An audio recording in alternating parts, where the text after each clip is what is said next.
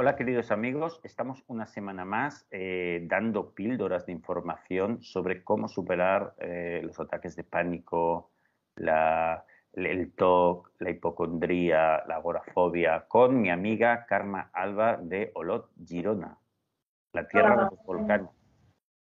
Desde los volcanes y mira, no sale lava de milagro con el calor que hace.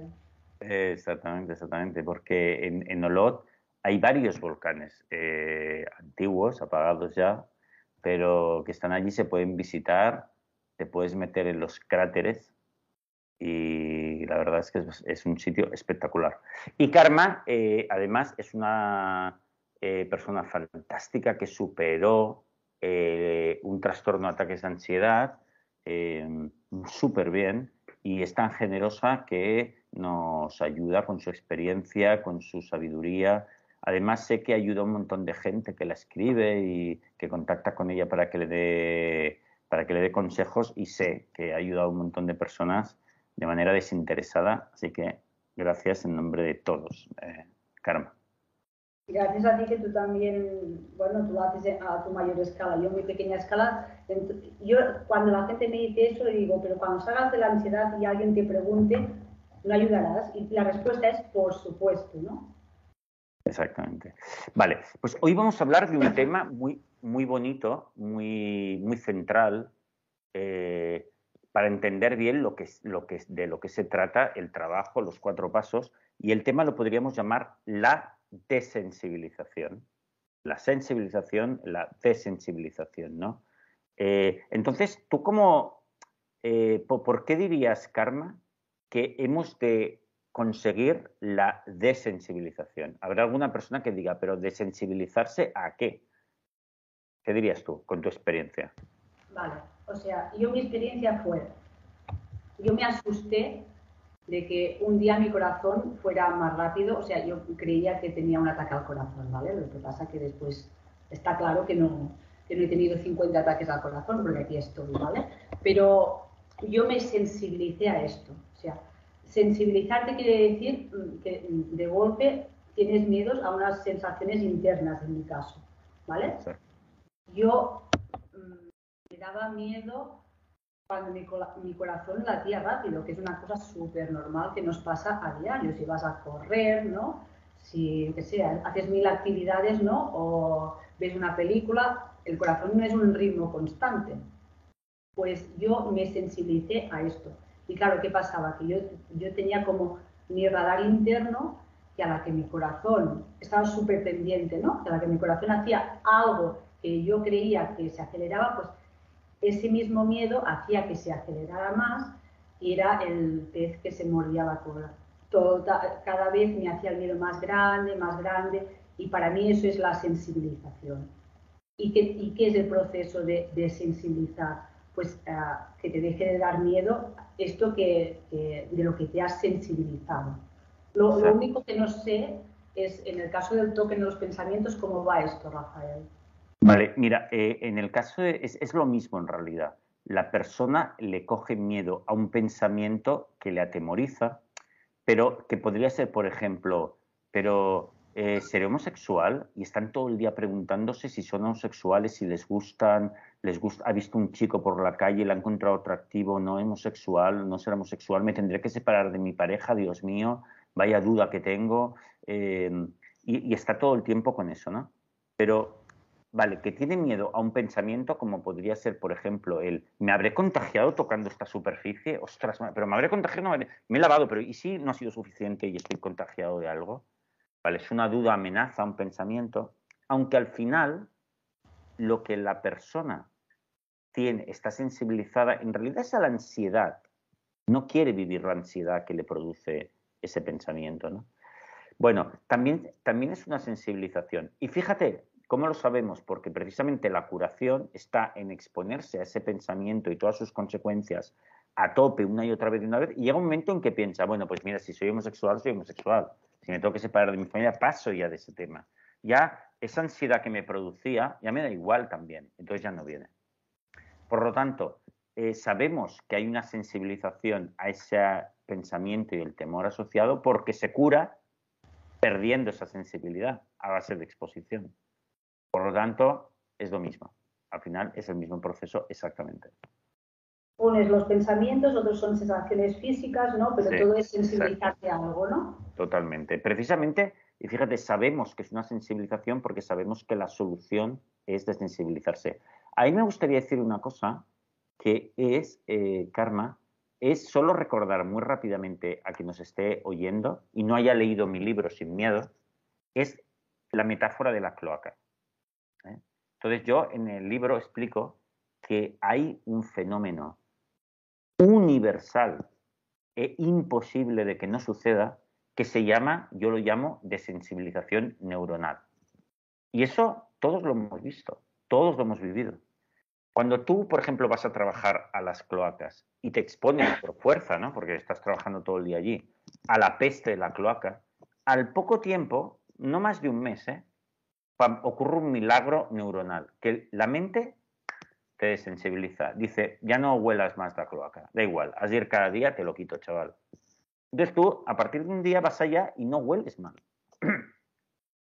Eso le pasa al pescadero, que ya no huele el pescado, le huele la otra gente, su mujer, su esposo cuando llega a casa, pero él no se lo huele. O el forense, que abre cuerpos, que es, algo que para eh, la especie humana, ver un cadáver o, abrir un cuerpo produce repulsión de manera natural. Pero al forense, como lo hace cada día, ya no. Y el tipo se podría comer un bocadillo abriendo un cuerpo. Bueno, pues eso es matemático. Es imposible que alguien que hace eso, la mente no haga la desensibilización. Por eso hay que tener una confianza absoluta en el sistema. Porque es que no puede fallar. Es física, física de, de las neuronas. Por lo tanto, es imposible que si tú no haces ese trabajo, no desaparezca. Porque la mente funciona así. Entonces hay que tener confianza absoluta que va a pasar. Por cierto, solo un acotamiento. Eso también pasa con el alcohol y el tabaco. Es decir, el alcohol no nos sabe mal porque nos hemos desensibilizado, pero en realidad sigue siendo una porquería. Eh, y con el tabaco pasa lo mismo. El fumador ya mm, ni, huele, ni se huele a sí mismo, que huele a, tabaco a tope. ¿no? En cambio, el no fumador le parece insoportable ese, ese olor. ¿no? Entonces, es lo mismo. Por lo tanto, Eso explica un poco lo que es la sensibilización y la desensibilización. Y por lo que dices, eh, Rafael, o sea, es que es imposible porque todos hemos pasado este proceso. Si has fumado, si has bebido, si has estado en, vas a trabajar en una cloaca, no, todos, todos tenemos, esto está en nosotros. O sea, no es yo lo sé hacer, yo no, lo sé hacer. No, no, no. Exactamente. Esto se produce o sea, si tú fumas el primer día dirás que asco, el segundo día, pero como somos así de tozudos, lo haces, lo haces, lo haces, al final, pues te parece buenísimo, ¿vale? Exactamente. Pero esto... Sigue siendo un veneno. pero se produce innato en ti.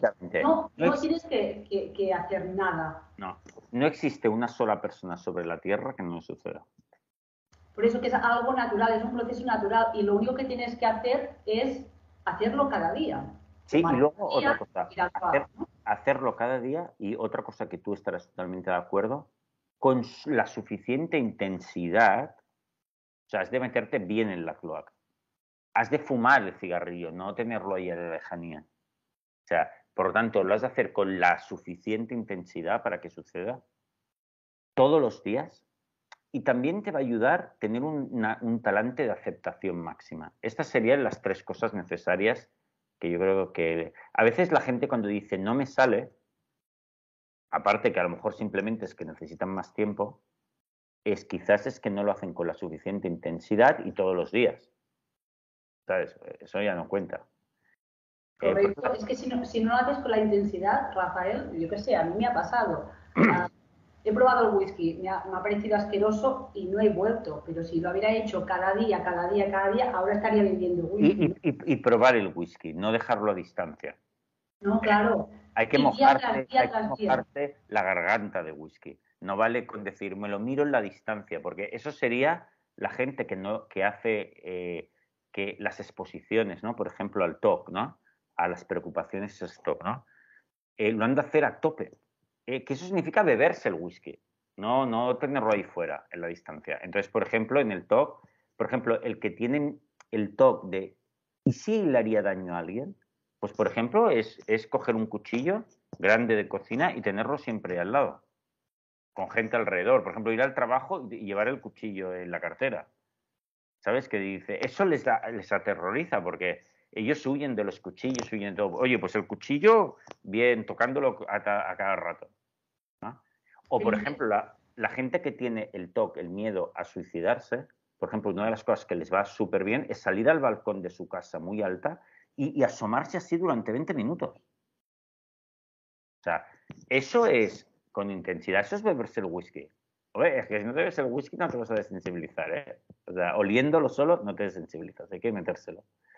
Entonces, eso, eso es el error que suele cometer algunas personas que no lo hacen con la suficiente intensidad. Y se ve tan claro visto así, Rafael.